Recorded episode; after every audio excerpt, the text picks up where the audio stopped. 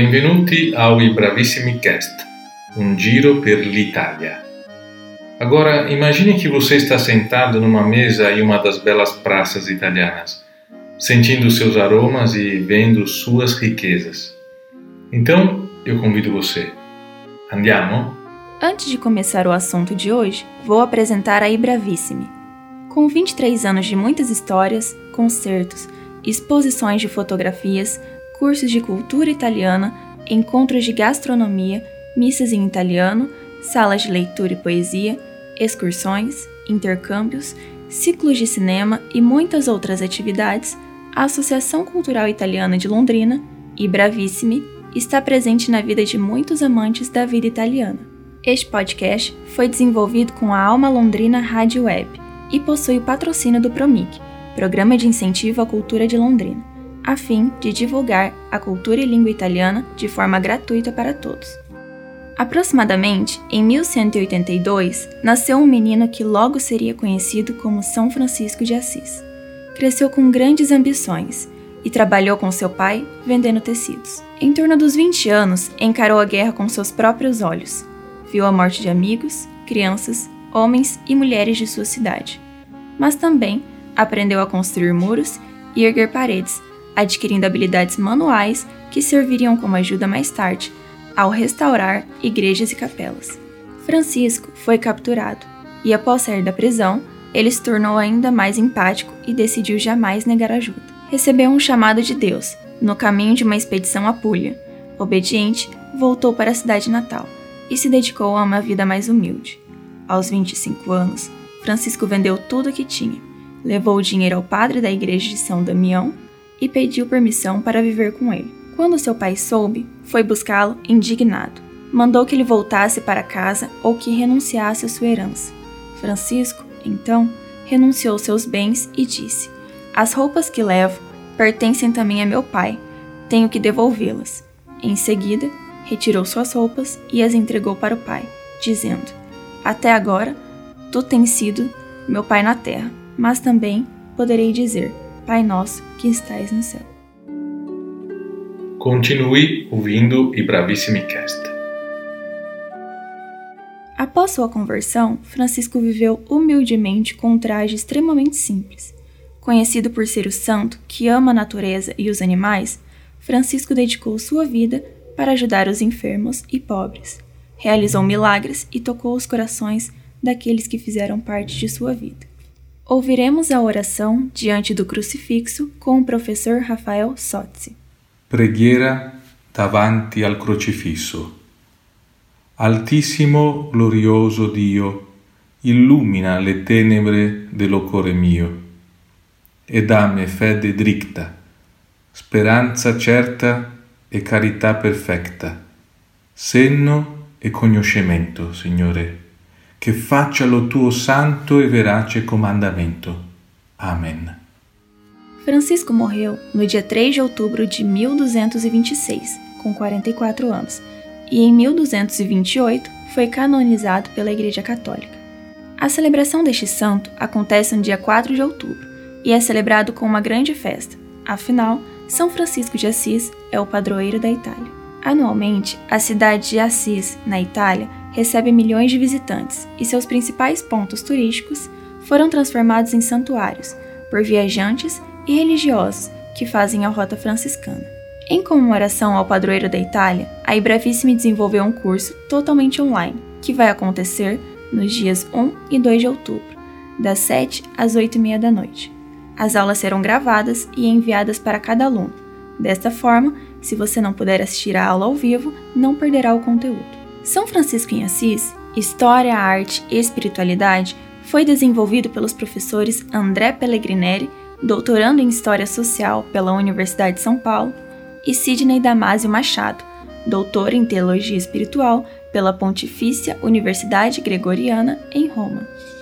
Com vocês, André Pellegrineri. Caros ouvintes, caras ouvintes, é um prazer estar aqui com vocês. Agradeço à Associação Italiana e Bravíssimo pelo convite e por esse espaço, desejando desde já em boca ao lupo pela iniciativa desse podcast. Eu me chamo André Pellegrinelli. Sou doutorando em História Social pela Universidade de São Paulo e pesquisador do Laboratório de Teoria e História das Mídias Medievais. Me dedico à medievística, ou seja, ao estudo histórico da Idade Média em território italiano.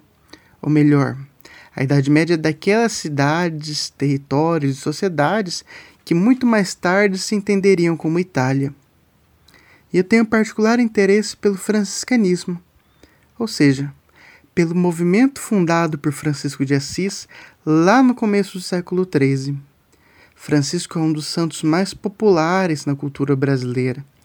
Na Itália é considerado patrono nacional e os italianos possuem forte ligação identitária com ele. Mas Francisco não é um personagem caro só aos católicos ou aos homens medievais. Até hoje a sua influência em nossa cultura é muito notável. Francisco teve ao longo da história sua imagem construída como o santo dos passarinhos, como amigo dos animais, e hoje ele inspira, por exemplo, um miríade de pessoas que se dedicam ao cuidado do planeta, à conscientização ecológica. Francisco também, pela sua crítica à riqueza e pela escolha de viver junto aos pobres, é hoje, em nossa cultura, um símbolo de luta por justiça social, de luta por equidade. Lembremos de outro Francisco, o Papa, que critica nosso capitalismo e consumo atual como, eu cito Francisco, um sistema econômico sem preocupações éticas. E o Papa baseia várias de suas posições nos exemplos de vida do outro Francisco, do Francisco de Assis. Mas, do ponto de vista da história laica, social, baseada em critérios metodológicos, quem foi Francisco de Assis? Francisco ele deve ter nascido entre 1181 ou 1182. Nós não sabemos ao certo porque essa data é calculada a partir de algumas informações imprecisas de sua conversão. Sabemos com segurança quando ele morreu. Ele morreu em 1226, no Vale Umbro, do lado de fora dos muros da cidade de Assis e próximo à igrejinha da Porciúncula. Só que para entender quem foi Francisco, nós primeiro precisamos entender como se constrói a vida de um santo.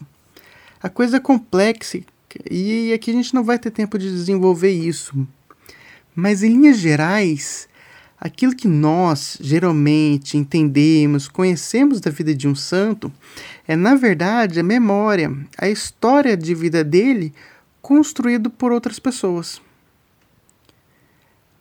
A imensa maioria dos eventos da vida de Francisco nós não conhecemos a partir de seus próprios escritos, mas a partir de outras pessoas que escreveram sobre ele 10, 30, 100 anos depois que ele morreu. E nessas narrativas entram aquilo que nós chamaríamos grosseiramente de fato histórico mas entram também memórias pessoais, memórias afetivas, histórias orais que circulavam pelas cidades. Entram também intenções políticas que moldavam o santo ora para lá, ora para cá. Chamamos essas narrativas de vida de agiografias. E de Francisco nós conhecemos muitíssimas. Apenas uma, a partir do ano de 1266, foi considerada oficial pela Igreja, que é a Legenda Maior, escrita pelo teólogo e cardeal franciscano Boaventura de Bagnorédio. Mas não é por esse texto ser oficial que ele é mais preciso, ou, entre aspas, digamos, mais correto. Essas narrativas elas são muito plurais e por diversas vezes divergem entre si. Ora mostrando um Francisco que é mais dominado pela igreja, ora um Francisco mais revolucionário, ora um Francisco mais próximo aos pobres, em outro momento um Francisco mais amigo dos ricos. Mas quando nós estudamos esse personagem, esse homem, não basta ficar só naquilo que os outros falaram dele, mas também acessar os seus próprios escritos. Os escritos de Francisco, as imagens, as construções que falam dele outros textos que nos permitam pensar a cultura desse, desse homem, o seu modo de pensar, enfim. Se os episódios milagrosos cabem no campo da fé e no campo da teologia, na história nós nos interessamos pelo homem. E é buscando o homem Francisco de Assis que nós encontramos um personagem muito fascinante, que em um período de guerra religiosa propôs o diálogo. Em um momento de extrema desigualdade social, propôs não a generosidade de quem oferece um prato de comida e fica com a consciência tranquila, mas propôs que se vivesse junto aos pobres. Não a doação de pão, mas a partilha, o comer junto. E para quem tem interesse de saber mais sobre Francisco, da história, eu trago duas sugestões de leitura. Ambas foram publicadas em italiano e em português. Chiara Frugoni, uma importante historiadora, publicou em 1995 o livro Vita di un uomo, Francesco d'Assisi, publicado pela editora Einaudi. No Brasil, ela foi traduzida em 2011 pela Companhia das Letras, com o título Vida de um Homem, Francisco de Assis. Chiara Frugoni fala do ponto de vista da história, mas escreve um livro leve, é uma leitura fácil, acessível, uma biografia, em diálogo com as geografias, com seus escritos e com as imagens. Uma outra sugestão de livro, um pouco mais densa, aconselhada para aqueles que já mantêm um hábito de leitura, é o livro Nel nome di San Francisco, de Grado Giovanni Merlo, publicado pela Editrice Francescani na Itália em 2003. No Brasil foi publicado pela Vozes em 2005, com o título Em Nome de São Francisco, História dos Frades Menores e do Franciscanismo até inícios do século XVI.